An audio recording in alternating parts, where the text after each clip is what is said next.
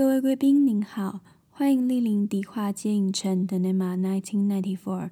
提醒您，电影即将开始，请将耳机戴好，零食备好。观影过程中将提及部分剧情内容，如不能接受暴雷，可先观赏完原片后再行入场。若不慎发生暴雷事故，本影城恕不赔偿，敬请见谅。演出即将于十秒后开始，感谢您的耐心等候。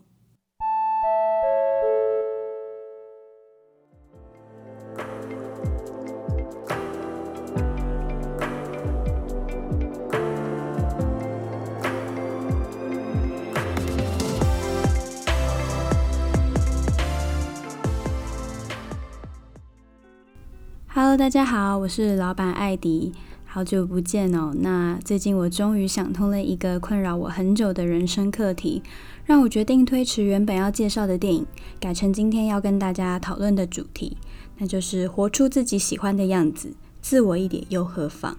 简单来说就是做自己。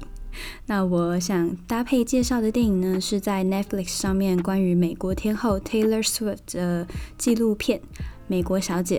Miss Americana，那这部二零二零的纪录片呢，让我们得以一窥这位昔日被称为美国甜心的泰勒斯，一路上承受了怎样的抨击跟批评。从年轻时的迷茫，她选择保持沉默，到现在勇敢打破沉默，从被夺走话语权到如今自己创造话语权的过程。那相信年纪跟我差不多的听众都有赶上当年泰勒斯的爆红风潮。在我们那一代的印象中，都有一位留着金色长卷发的乡村小公主，唱着《Love Story》、《Back to December》等脍炙人口的歌曲。但在 Taylor 慢慢长大，名声扶摇直上，音乐风格渐渐脱离乡村民谣，花边新闻层出不穷的状况下，商业化、频繁换男友、个性放荡、讨人厌等等的标签渐渐被贴在她的身上。人们因为小公主不再当小公主而大力抨击她，让有不少观众对 Taylor 的印象只剩下她崩坏了、变了，就像当年大解放的 Miley Cyrus 一样。就连艾迪自己也都曾经被媒体多少影响了对 Taylor 的看法。但随着自己长大，在看完这部纪录片之后，渐渐能体会为什么没有人应该插手别人人生的轮廓。那今天就让我们一起听听泰勒斯如何亲自告诉这个世界：活出真我不可耻，至少我喜欢我自己的样子。This is the first one that I started when I was 13, and it says, "My life, my career, my my dream, my reality." You know, my entire moral code as a kid and now. Is a need to be thought of as good. That's dangerous. That's not, that's dangerous for you. It was all I wrote about. It was all I wanted. It was the complete and total belief system that I subscribed to as a kid. Do the right thing. Do the good thing. And obviously, I'm not a perfect person by any stretch, but overall, the main thing that I always tried to be was Um, like, just like a good girl.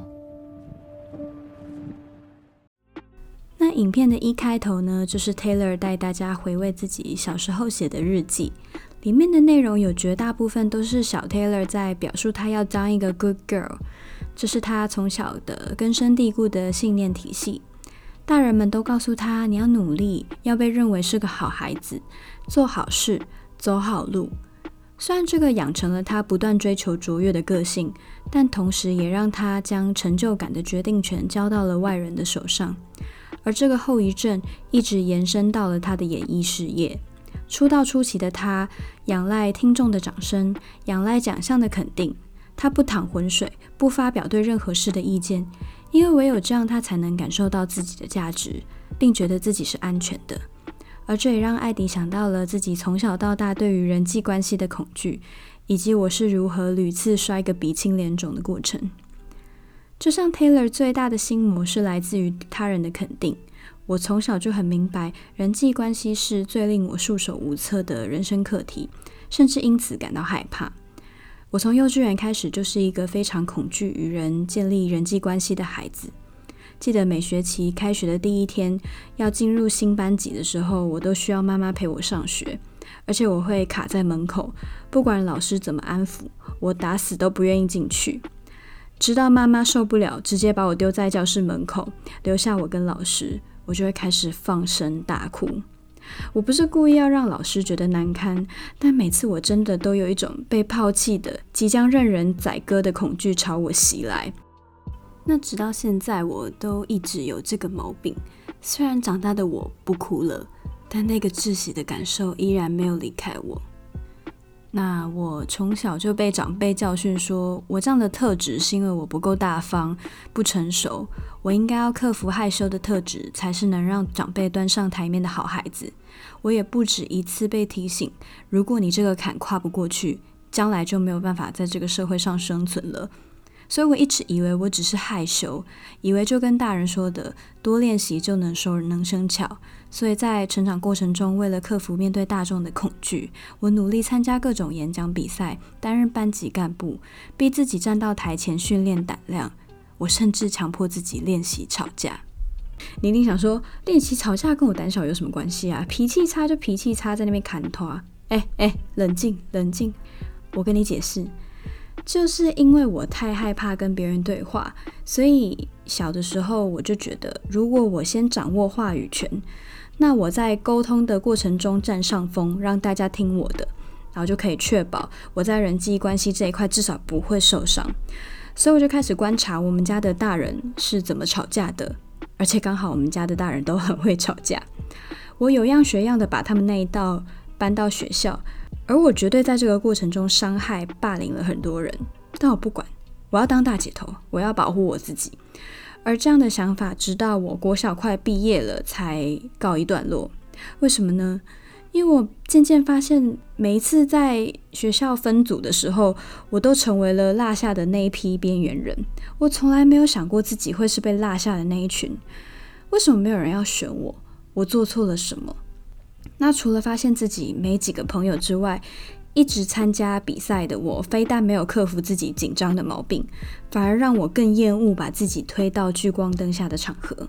为什么我这么努力的试过了各种方法，但在人际关系这堂课上面连一点笔墨分数都没有呢？那从那个时候，我又开始深刻的反省。我明白强势、言语霸权不是拿来让我这样用的。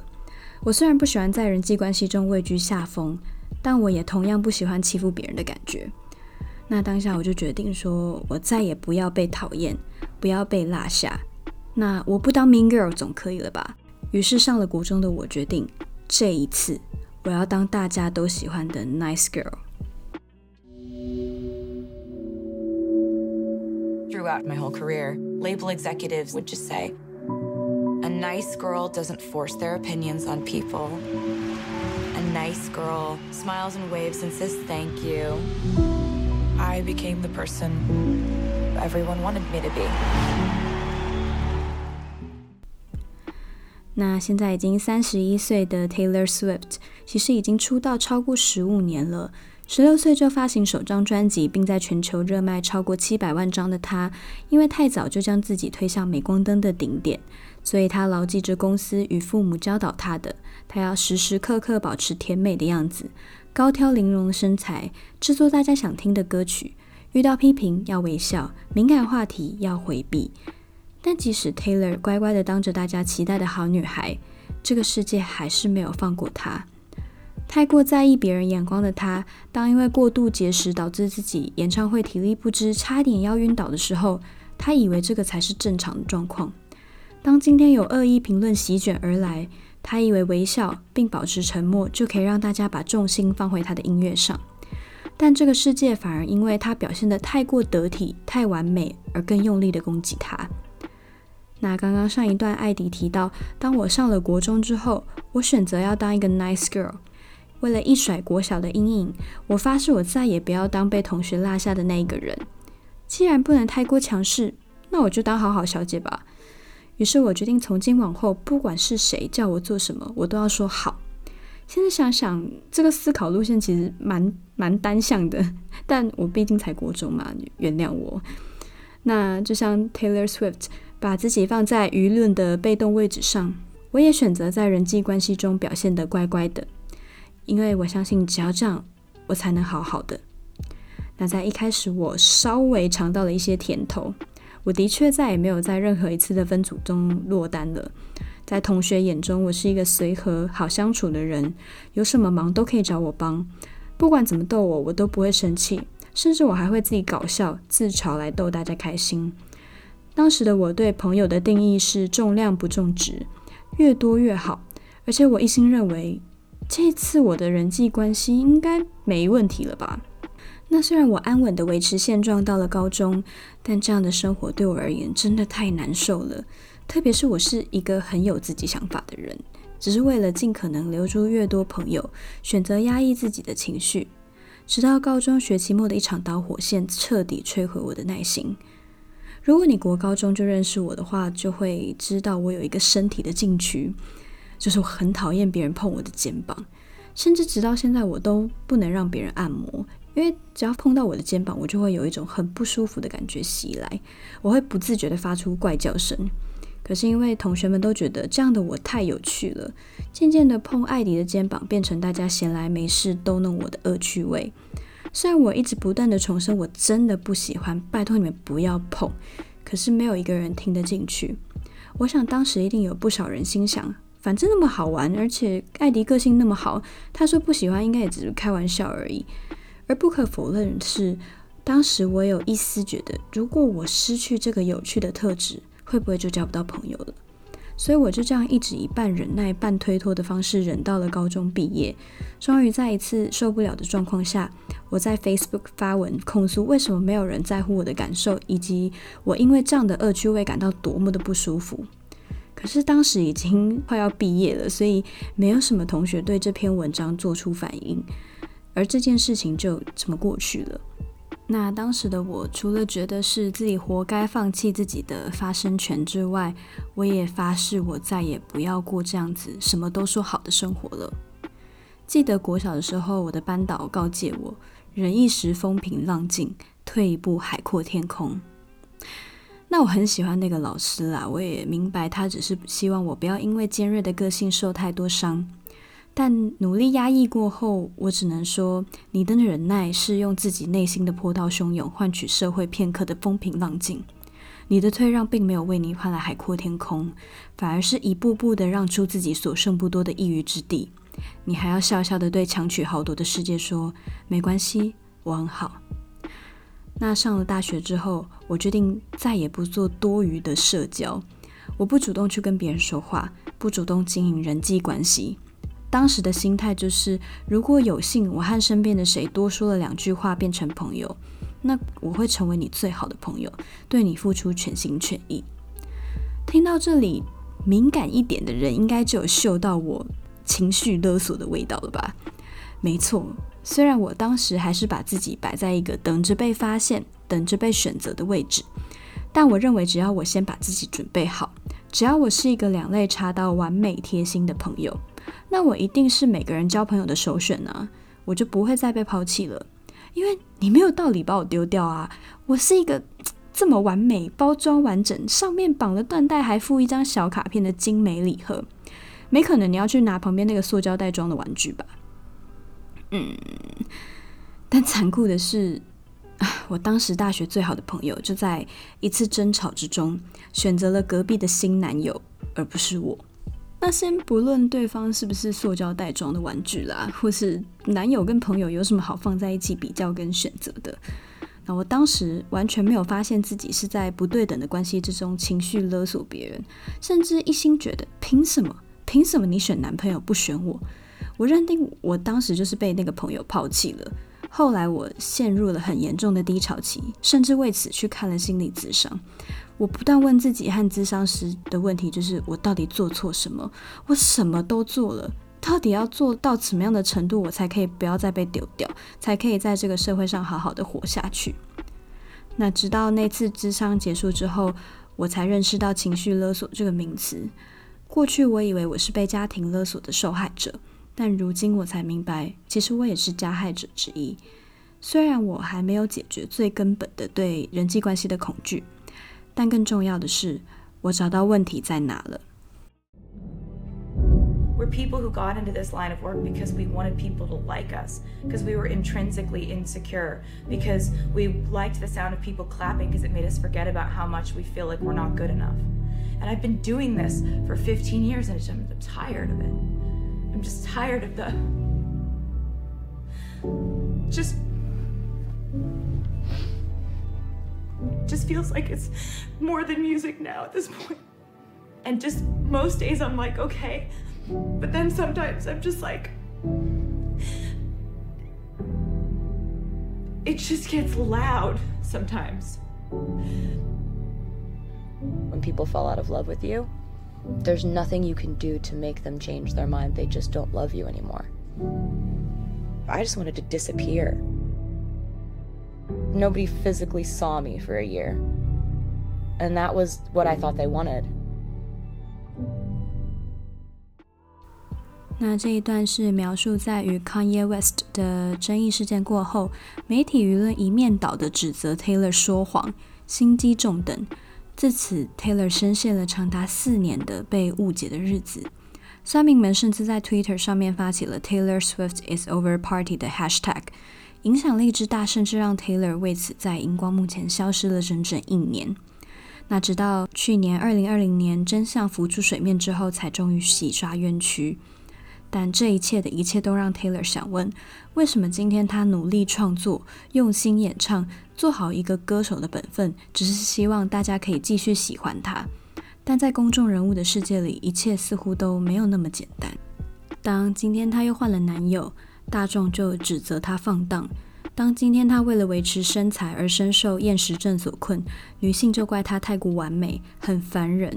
那当他今天改变了音乐风格，听众就怪他商业化了，他们想要听以前的民谣。那当他站出来为政治、为自己的权益发声，酸民笑他炒作热度。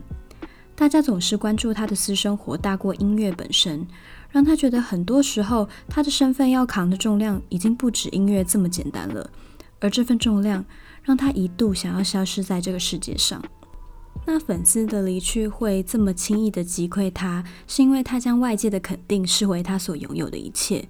但经过这么多大风大浪，才令他警觉到，他必须重新解构、重组他的信念体系，才能保护自己。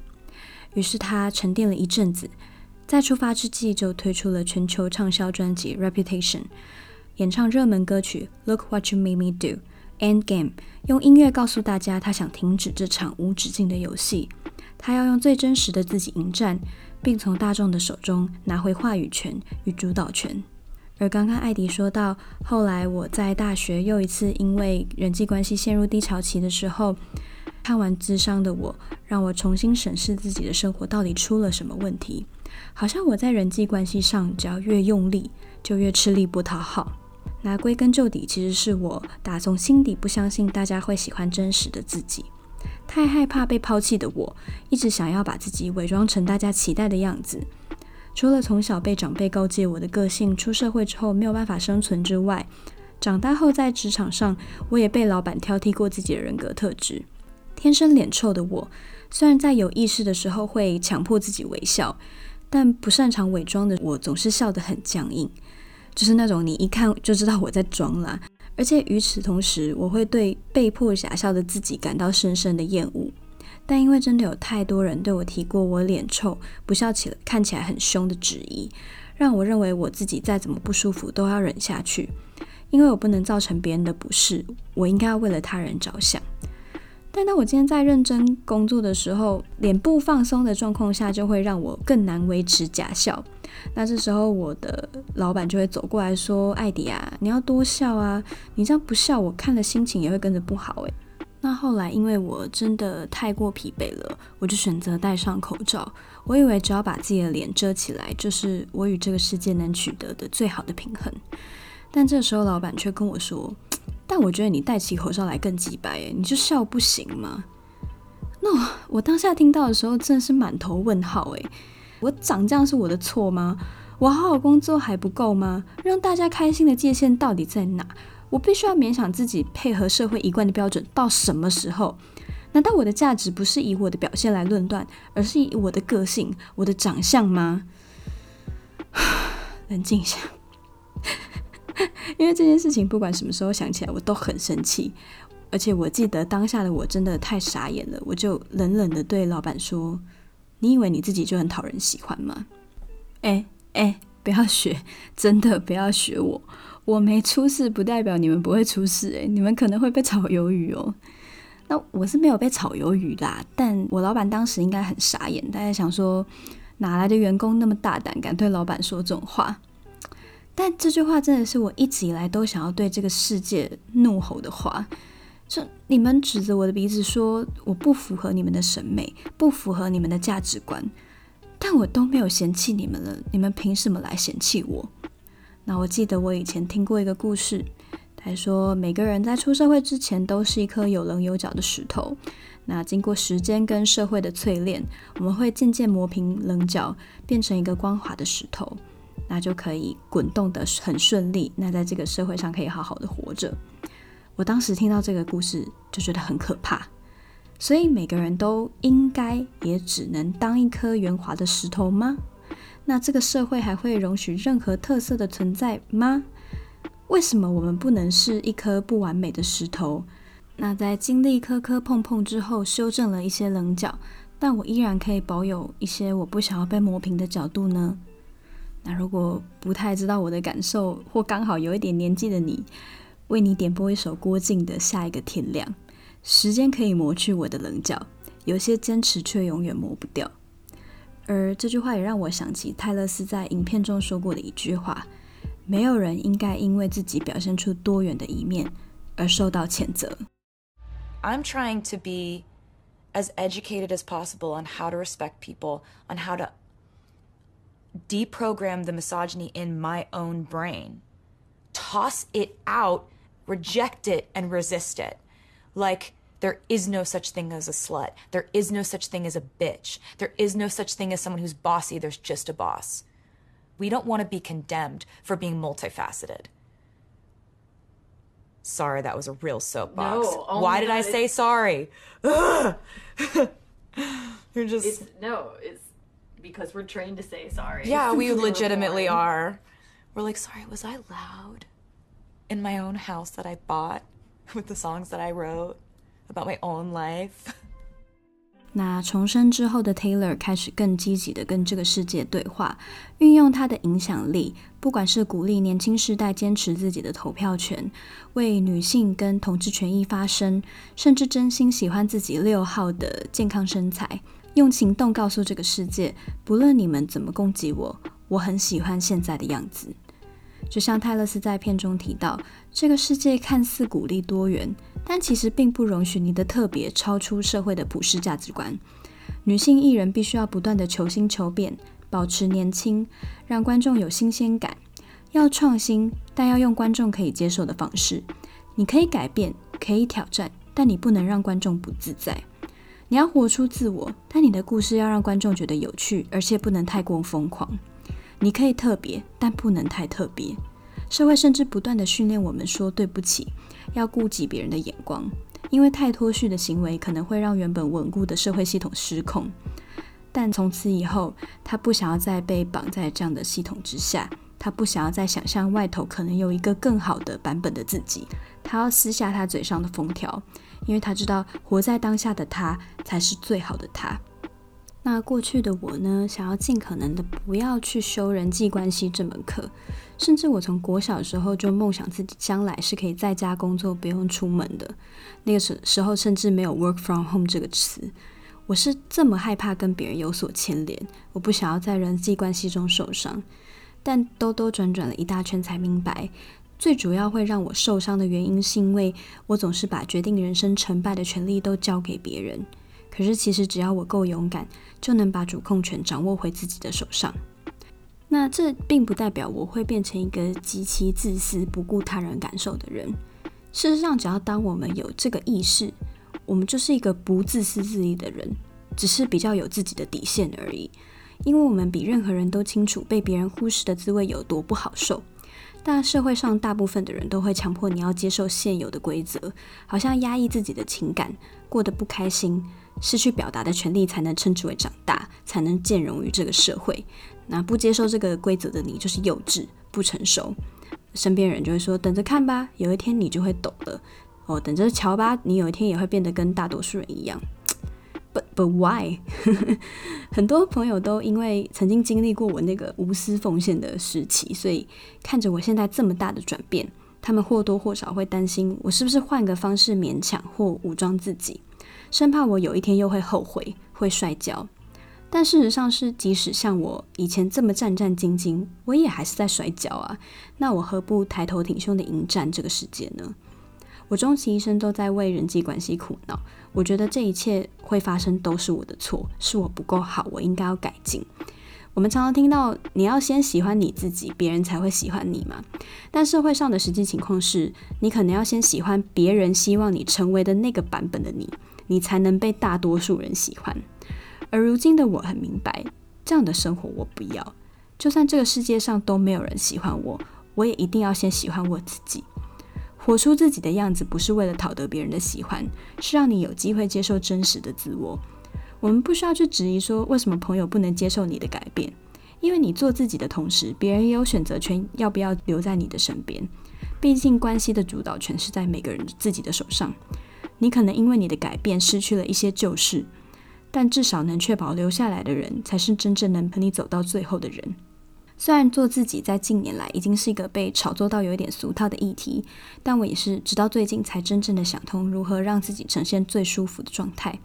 记得我很喜欢的创作者国际美人钟明轩，他就常常在影片中大喊：“做自己这么简单的事情，为什么那么多人要来问他怎么做自己？”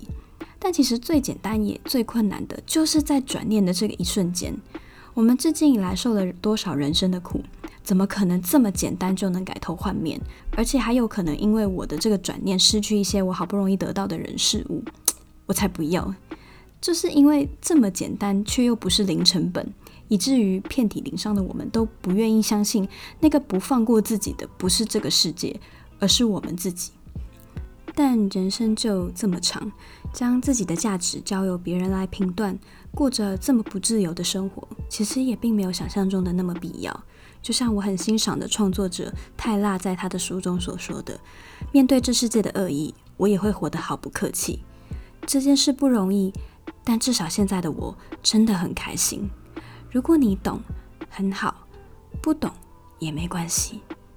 那今天差不多告一个段落，迪话街影城今晚即将结束营业。谢谢大家给我机会陪伴你们一起修补伤痕累累的自己。